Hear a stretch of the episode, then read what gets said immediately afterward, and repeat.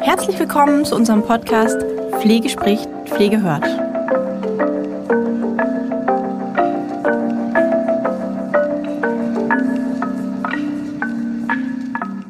Herzlich willkommen, liebe Hörer, zu einer neuen Folge Ask Holger.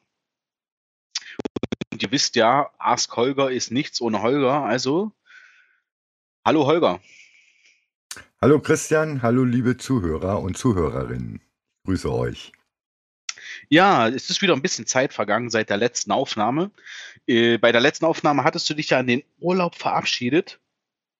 Deshalb meine Frage, wie war's? Bist du entspannt zurückgekommen? Ja, einerseits genau, wunderschöner Urlaub, kleine Einschränkungen, habe mich verletzt, aber ansonsten alles top. Bin Ja, erholt. Super. Und es ist ja immer so, dass ich frage eingangs, was bewegt die Pflege gerade? Und jetzt würde ich das ein bisschen abwandeln, weil du ja im Urlaub warst und ähm, würde die Frage jetzt stellen, was hat dich auch im Urlaub nicht losgelassen? Welche Gespräche oder welche ähm, ja, Themen sind selbst im, im Urlaub immer noch mitgelaufen, die die Pflege gerade bewegen? Ja, ich habe mich ein bisschen, als ich zur Ruhe gekommen war, mit den Fragen und Aussagen von Teilnehmern an Fortbildungen oder Gesprächen, die ich mit Kollegen oder Leitungskräften geführt habe. Das sind die neuen Stellenschlüssel, die immer noch in den Köpfen rumschwören, die ab nächsten Jahr, 1. Juli, in der stationären Langzeitpflege kommen. Und einige haben dann sich die Mühe gemacht, haben das mal nach ihrer Belegung ausgerechnet und haben mit Erschrecken festgestellt, statt mit mehr Pflegefachkräften müssen sie dann nach dem Stellenschlüssel zumindest mit weniger auskommen. Und es geht so der Gedanke rum, dass die Politik das mit Absicht so gemacht hat, um damit den Pflegenotstand etwas abzuschwächen. Weil wenn ich weniger brauche, habe ich weniger offene Stellen, dass die anderen und die Befürchtung, das sehe ich auch so, dass die Arbeitsverdichtung bei den Fachkräften immer größer wird. Und ob das so ganz sinnführend ist, wage ich etwas zu bezweifeln. Das bezweifle ich auch. okay. Ähm, wir hatten, glaube ich, in der letzten Folge das Thema auch schon mal angesprochen. Ne? Das Genau. war, ähm, von daher würde ich den Link zur letzten Ask Holger Folge nochmal in die Show Notes packen. Das heißt, ähm, wenn ihr da mehr wissen wollt, auch ein bisschen inhaltlich zu dem Thema, dann geht gerne auf die letzte Folge und ich glaube, das war auch gleich zum Start, ne? Hatten wir das Thema. Ähm, ja, hört einfach in die alte Folge rein. Ja, Ähm, richtig. Und ähm, da gehen wir dann nochmal rein. Und ähm, da haben wir auch, glaube ich, in die Show Notes die, ähm, den Link zu dem Herrn Wipp mit reingepackt, Genau, zu wo Michael. diese, zu die, äh, wo der, ähm, wo der Stellenschlüssel auch drin steht, ne? Ja, genau. Ja, okay. Ja, sehr gut. Ähm, das ist wirklich ein wichtiges Thema, dass sich das sozusagen auch im Urlaub nochmal beschäftigt hat oder nicht losgelassen hat. Das Mhm. verstehe ich voll. Das verstehe ich voll.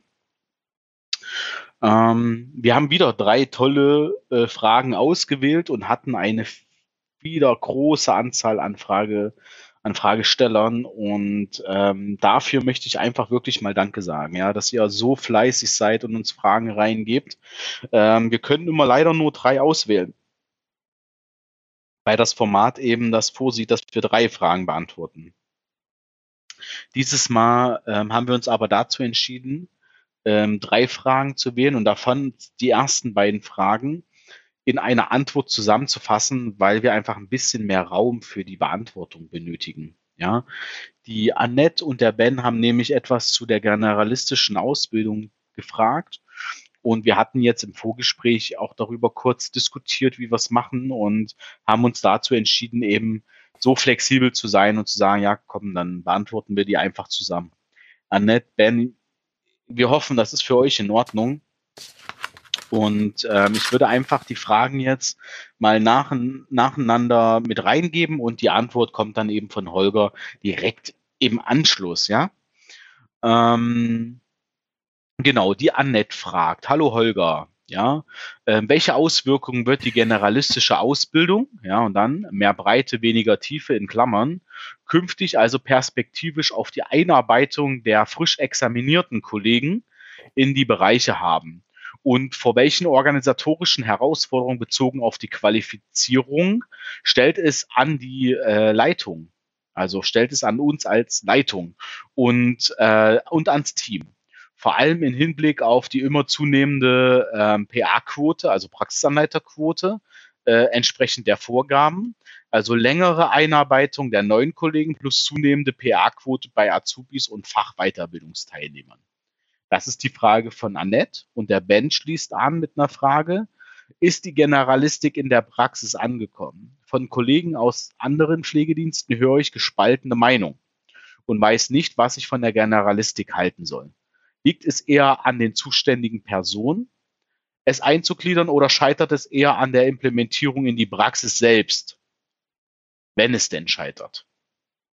Ja, Holger, das waren die beiden ja. Fragen. Ja, danke schön an die Annette und den Ben. Ich fange mal erstmal äh, der erste Teil mit Ben an. Ben, wie du weißt, äh, sind immer mehrere Faktoren für Erfolg oder Misserfolg zuständig. Es müssen viele Räder ineinander übergreifen, wie bei einem Schweizer Uhrwerk. Und hier haben wir die Problematik in der Generalistik, dass wir drei Parteien haben.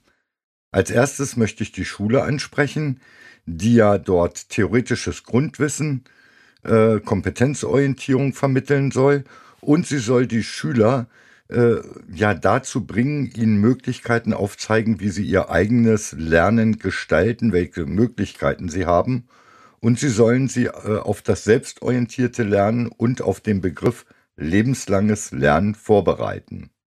Das ist also schon mal das Erste. Dann der Ausbildungsbetrieb selbst. Da ist es ganz, ganz wichtig, dass die Führung, die leiht erstmal genug Zeit für die Ausbildung, für die Anleitung der Schüler ist, dass dementsprechend Material zur Verfügung steht und vor allen Dingen gute Praxisanleiter, die gut ausgebildet sind, die regelmäßig sich weiterbilden, vielleicht auch ein bisschen mehr wie diese 24 Stunden, die pro Jahr gefordert sind seit 2020. Das ist so der zweite Bereich. Ich gehe da gleich nochmal drauf ein. Und als drittes haben wir noch die sogenannten Kooperationspartner, wo die Fremdeinsätze gemacht werden. Und wenn ich jetzt drei Parteien habe, ist es immer ganz schwierig zu gucken als Ausbildungsbetrieb, dass die anderen beiden Bereiche mitfunktionieren. Das heißt, wir müssen dort die Kommunikation zwischen diesen drei betroffenen äh, Parteien so gestalten, dass Informationen schnell kommen, dass jeder weiß, was der andere macht, dass nicht Sachen doppelt laufen oder andere Sachen gar nicht äh, darauf äh, oder überhaupt nicht durchgeführt werden. Und das ist das große Problem, was wir haben.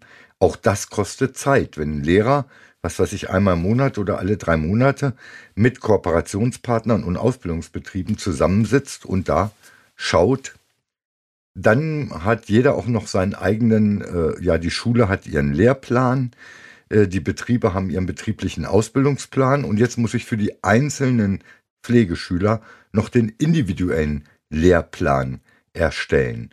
Das ist also auch ein sehr hoher organisatorischer Aufwand. Und damit das funktioniert, müssen alle drei zusammenarbeiten. Und es kann nicht sein, dass es Kooperationspartner gibt, die sagen, ach, ich habe wieder mal ein paar Schüler, habe ich ein paar Hilfskräfte mehr. Äh, äh, das Krankenhaus sagt, oh, da kommen zwei Schüler aus dem Altenheim, die können ja waschen, dann machen die die ganzen vier bis sechs Wochen die Grundpflege. Das ist nicht ballistischen Ausbildung. Das muss also erstmal als Grundvoraussetzung funktionieren. So, und jetzt kommen wir auf die Frage von der Annette, die ja auch mit der Generalistik zu tun hat. Du hast vollkommen recht. Es kommt jetzt darauf an, dass die Leute, die die Generalistik abgeschlossen haben, haben eine Grundausbildung, so möchte ich das mal nennen.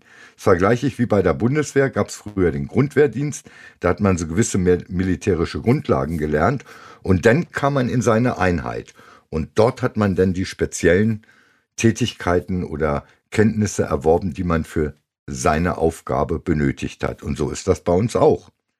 Ne? Äh, die besonderen Kenntnisse für den Arbeitsplatz, wo der fertige Mitarbeiter jetzt nach der Ausbildung hingeht oder wenn er wechselt nach einer Zeit, den muss ich im Rahmen der Einarbeitung vermitteln. Am besten natürlich auch durch erfahrene Praxisanleiter. Aber ich glaube, das ist nichts Neues, weil vor der Generalistik haben wir schon äh, gemerkt, die letzten Jahre, dass sich das abgezeichnet hat, dass durch pflegewissenschaftliche Erkenntnisse, durch äh, mehr Kompetenzen, die wir in einigen Bereichen brauchen, wir Kollegen, Kolleginnen brauchen, die eine Zusatzqualifikation haben. Geht schon bei den Praxisanleitern selber los, 300 Stunden, jedes Jahr drei Tage mindestens. Wir haben Wundmanager, wir haben Pain Nurse, wir haben Palliativ-Care-Fachkräfte, wir haben Kollegen, Kolleginnen, die Zusatzweiterbildung in QM haben, Qualitätsmanagement, Hygiene, Intensivmedizin, außerklinische Intensivpflege und Heimbeatmung, gerontopsychiatrische Fachkräfte für die äh, speziellen Einsatzgebiete. Viele andere Ausbildungsberufe haben eine wesentlich längere Ausbildung. Ein Energieanlagenspezialist lernt viereinhalb Jahre. Warum? Weil da schon das Grundwissen sehr hoch ist. Aber der kann dann auch noch nicht überall arbeiten. Der wird dann an seinem neuen Arbeitsplatz, egal wo er ist, auch nochmal auf diese speziellen Aufgaben und Tätigkeiten vorbereitet. Und das ist bei uns auch der Fall. Auch das müssen wir äh, berücksichtigen. Und äh, ich kenne das noch, ich bin jetzt 62, ich habe äh, mit 18 bei der Bundeswehr angefangen, die Ausbildung zu machen. Äh, wir haben eine Grundausbildung gekriegt, aber danach war ich zum Beispiel ein Dreivierteljahr in der Psychiatrie. Da habe ich erstmal da gestanden wie der Ochs vom Scheunentor mit diesen Krankheitsbildern, Schizophrenie und so weiter. Hatte ich in der Ausbildung mal ganz kurz mal eine halbe Stunde was von einem Lehrer gehört und das war's. Äh, dann kam ich in die Uni, in die Onkologie, ne? äh, Leukämie, das Krankheitsbild kannte ich, aber wie man die Menschen dort pflegt, was das für eine Belastung ist, das ist viel Sterbebegleitung gewesen, war für mich auch ganz neu. Und so äh, sind viele Anforderungen an mich auch in meinem Berufsleben gestellt worden, wo ich immer wieder dazulernen musste. Und das müssen wir allen Mitarbeitern, die in der Pflege arbeiten, sagen. Du hast zwar eine Qualifikation oder einen Kenntnisstand heute, aber ob der morgen noch ausreicht, kann ich dir nicht sagen. Und wenn sich da was ändert, dann ist es die Aufgabe der Leitungskräfte, dafür zu sorgen, dass die Mitarbeiter diese zusätzlichen Kenntnisse, Fähigkeiten, Kompetenzen erwerben können. Das ist das Entscheidende. Es entwickelt sich alles weiter. Ne, und wir können nicht auf einem Stand stehen bleiben, weil die Pflege sich durch die Wissenschaft bedingt auch ganz enorm weiterentwickelt hat. Also die Wundversorgung. Ich habe noch einen Dekubitus gelernt vor äh, 42, 43 Jahren. Eisen, Föhn, Merkurochrom. Wenn ich das heute machen würde, dann würde man mich wahrscheinlich in die Klapsmühle stecken. Na? Ne? Also äh, wir sind im Wandel und in den letzten Jahren hat sich noch viel, viel mehr gewandelt. Auch die Anforderungen der Kostenträger sind nach oben gegangen. Die wollen immer mehr Zusatzqualifikationen haben. Und das kann ich nicht alles in drei Jahren lernen. Und deshalb müssen wir im Rahmen der Einarbeitung auf die jeweiligen Arbeitsplätze Raum und Zeit geben und erfahrene Mitarbeiter aus dem Bereich, die das durchführen, liebe Annette. Also, ihr seht, das hängt beides zusammen. Die Generalistik wird dann Erfolg haben, wenn in der Ausbildung alle drei beteiligten Parteien miteinander gemeinsam arbeiten. Und wenn ich dann die ausgebildeten neuen Pflegefachfrauen, Fachmänner an ihren Arbeitsplatz setze, nicht sagen, ach, du bist jetzt Pflegefachmann, du kannst jetzt alles. Nein, dass ich gucke, wie weit ist er in dem Themengebiet, in dem Aufgabengebiet bei mir im Betrieb kann ich ihn da schon einsetzen oder inwiefern muss ich ihn dort noch einarbeiten? Und nicht nach dem zweiten Tag sagen, ach, das kriegst du schon hin, du bist ja Fachkraft, jetzt mach mal. Das ist der große Fehler, den wir machen. Selbst wenn ich mit Personal eng bin, bringt es mir nichts, neuen Mitarbeiter zu überfordern oder dass Fehler am Patienten, am Bewohner passieren, weil er einfach etwas macht, wo er noch gar nicht für äh, ja, qualifiziert ist. Das ist eben die Krux dabei. Aber auch du, Annette, ich weiß nicht, wie jung du bist, wirst dein Leben lang Veränderungen immer wieder erleben und musst sie ja für dich auch umsetzen. Und so ist das auch bei den Kollegen, Kolleginnen, die jetzt mit der Generalistik fertig sind und dann neu am Arbeitsplatz kommen. Es hängt alles davon ab, was haben sie in ihren Praxiseinsätzen gelernt und in der Schule und was muss ich als Betrieb für diesen Mitarbeiter noch zusätzlich machen, damit er ein wertvoller Mitarbeiter, der zu gefährden, der nicht überfordert wird an seinem Arbeitsplatz bei uns im Betrieb. Was muss ich ihm da vermitteln? Und da muss ich Zeit und Raum geben. Ja, vielen, vielen Dank. Ähm, und ich habe auch noch mal einen Gedanken. Ähm, und da habe ich sozusagen die Frage von Annette und Ben sozusagen auch noch mal verbinden, ähm, weil ich will die Annette schon mal loben, weil sie quasi schon auch Ausbildung generalistisch als Herausforderung für die gesamte Organisation sieht. Wir merken ja häufig in vielen Gesprächen mit äh, Praxisanleitern, dass sie sich das so sehr wünschen, dass die Leitungskräfte, das Team äh, auch mal die äh, das wahrnimmt, dass das nicht nur eine Aufgabe des Praxisanleiters ist, sondern dass es also die PDL und so weiter, also die Ausbildung gesamt, eine gesamtorganisatorische Herausforderung ist. Ja, ähm, und das äh, sehe ich halt in der Frage von Annette sehr, sehr gut, ne? dass sie da einfach sich Gedanken macht. Und das ist ja auch das, was die ähm, Lisa, also die unsere pädagogische Leitung, die Lisa Ruchnowitz und die Frau Tina Knoch in unserer Show, wir haben ja dazu im letzten Jahr auch eine Show gemacht, ne? Podcast-Show, fünf Folgen nur zu dem Thema Ausbildung, Ausbildungskonzept etc. Und da haben wir ja auch dazu plädiert, ja, ähm, weg von dem Gedanken zu kommen, der Praxisanleiter kann das irgendwie alleine alles, sondern da muss natürlich die Einrichtung einfach mit im Boot sein. Und ähm, Thema Ausbildungskonzept. Richtig.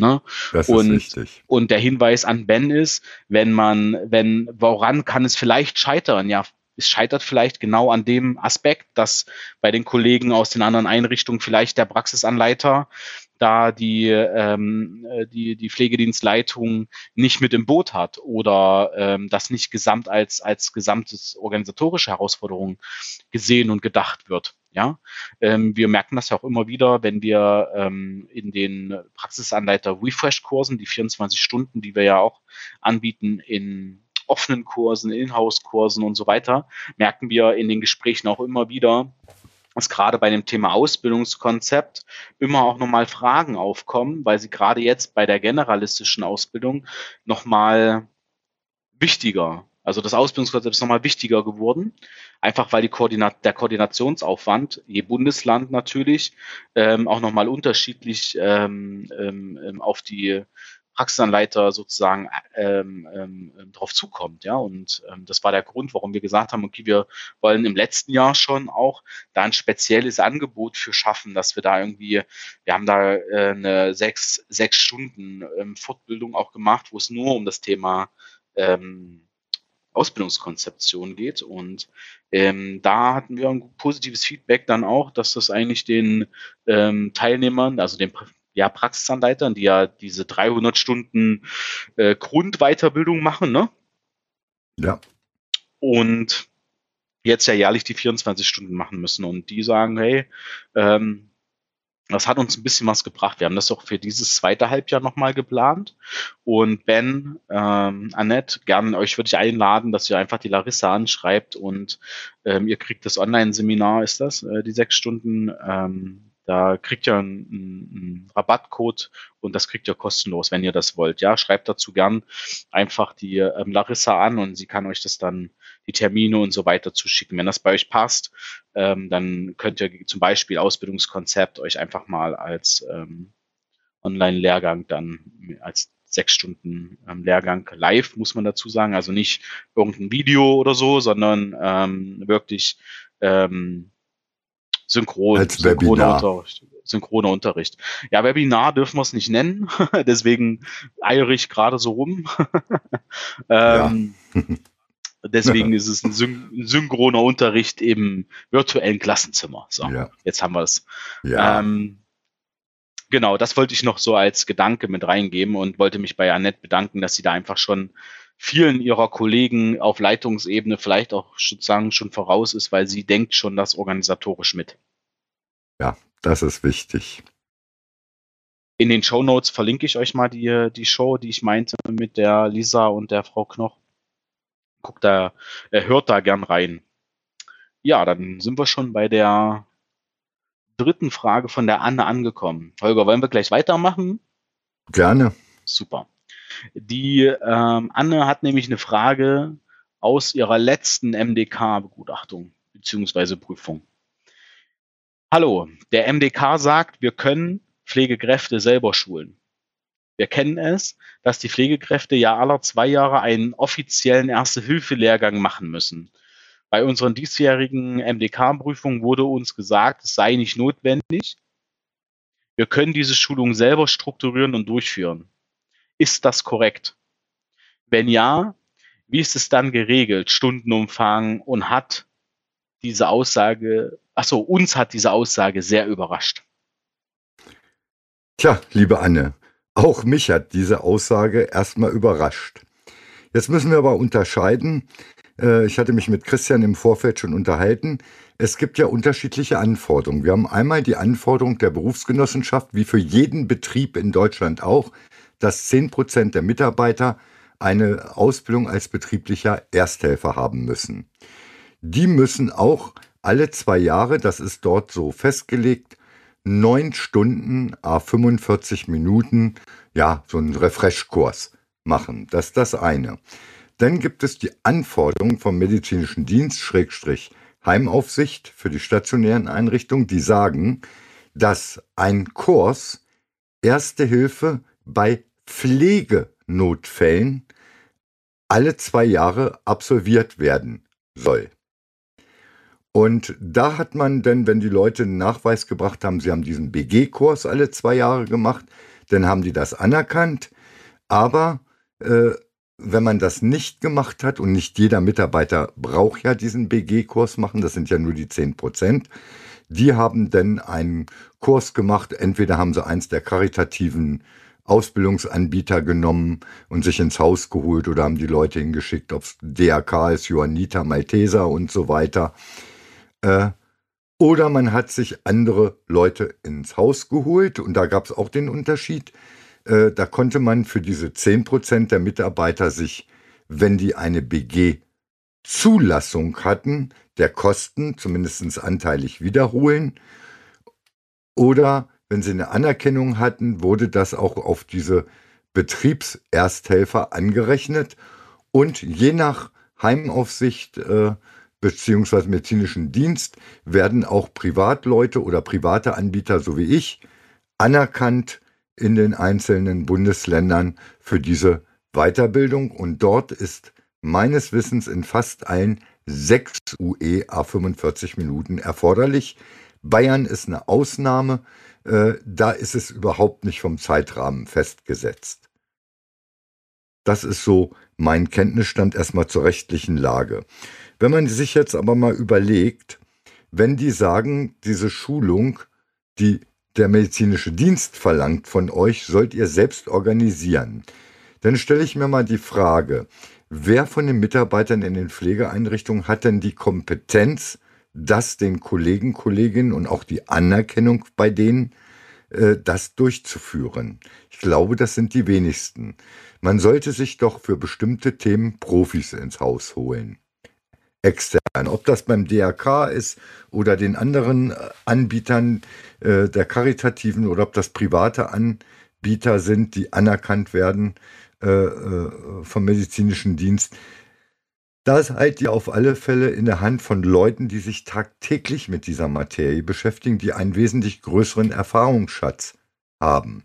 Ich mache die auch nicht mehr selber. Ich schicke unseren Sohn hin, der ist Notfallsanitäter mit dreijähriger Ausbildung, der macht diese Schulung bei meinen Kunden. Und die sind alle froh drüber, dass ein Profi kommt und denen etwas sagt. Äh, weil was haben die denn? Die haben im Rahmen ihrer Ausbildung die Fachkräfte da gewisse Kompetenzen erlernt. Sie haben ihren, die Helfer vielleicht ihren Führerschein gemacht und haben den Erste Hilfe bei Verkehrsunfällen, solche Sachen gelernt. Aber Pflegenotfälle können doch auch ganz andere Dinge sein. Ne? Vorzeitiges Erkennen, Schlaganfall, äh, Herzrhythmusstörung, Diabetes, Entgleisung, Hypo, Hyperglykämie und ähnliches. Äh, das unterscheidet sich von denen, was so die Hilfsorganisationen anbieten. Weil normalerweise wollen die keinen Erste-Hilfe-Kurs der medizinische Dienst, sondern Erste Hilfe bei Pflegenotfällen. Deshalb schreiben wir das auch explizit in die Zertifikate der Teilnehmer immer rein mit einer Auflistung, was war diesmal Thema. Und dann könnt ihr in den Einrichtungen ganz speziell eure Mitarbeiter alle zwei Jahre mit neuen Themen immer weiter qualifizieren, dass die Notfallkompetenz immer größer wird. Das ist das Entscheidende dabei. Über die Inhalte, die gefordert sind, hat der medizinische Dienst nämlich nichts festgelegt. Deshalb wird leider auch der normale Sofortmaßnahmen am Unfallort Lehrgang anerkannt. Aber die meisten dieser Sachen, die man dort lernt, hat nichts mit Pflegenotfällen zu tun, oder? Das stelle ich einfach mal so dahin. Leider, das war wahrscheinlich Corona-bedingt, gibt es auch in einigen Bundesländern die Möglichkeiten, bei bestimmten Anbietern so eine Online-Schulung mitzumachen, wo man sich einwählt, so ein paar Filmchen sieht, ein paar Informationen bekommt und dann Fragen beantwortet. Ob das jetzt dieses beziehungsweise nächstes Jahr auch noch erlaubt sein wird, anerkannt wird, da bin ich mir nicht so sicher. Äh, da würde ich euch einfach bitten, wenn ihr damit arbeitet oder das als Angebot kriegt, fragt bitte, bevor ihr sowas bucht, vorher nach beim medizinischen Dienst und lasst euch schriftlich geben, dass es anerkannt wird. Weil ich habe mich mit, auch mit dem medizinischen Dienst in Niedersachsen unterhalten und die sind da zum Beispiel absolut dagegen und sagen, äh, da kann ich ja vorspringen, zurückspringen und dann weiß ich die Antwort und lerne nichts dabei. Na? Also da bitte ich euch einfach denn den medizinischen Dienst zu fragen, wird das anerkannt, das haben wir vor oder nicht. Aber Dankeschön, Anne, für die Frage.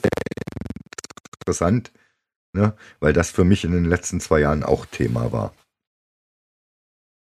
Ja, einen Impuls hätte ich da noch tatsächlich. Und zwar würde ich die ähm, WG-Links einfach mal in die Show Notes packen. Und dann könnt ihr euch da ähm, Anne auch nochmal nach, nachschauen, äh, nochmal reinschauen, wie die Vorgaben sind äh, bezüglich des betrieblichen Ersthelfers, bezüglich der MDK. Äh, äh, Sachen und ähm, äh, auch die Unterweisung, die ja jährlich Pflicht ist für die Mitarbeiter. Und dann könnt ihr das einfach nochmal nachlesen. Genau. Ähm, die, dann sind wir durch für heute. Ja, liebe Zuhörer und Zuhörerinnen, ich bedanke mich wieder für eure Aufmerksamkeit. Ich freue mich auf wieder viele tolle Fragen von euch über die Social-Media-Kanäle von Höher oder per E-Mail. Die Adresse wird in den Show Notes von Christian wieder mit aufgenommen und hoffe, ich konnte euch ein bisschen helfen und wir hören uns in ein paar Wochen wieder. Bleibt gesund, trinkt viel bei der Hitze, nicht nur eure Bewohner oder Patienten, denkt auch an die eigene Gesundheit und ich freue mich auf die nächste Folge Ask Holger. Ciao. Vielen, vielen Dank von mir auch. Tschüssi. Bis zum nächsten Mal.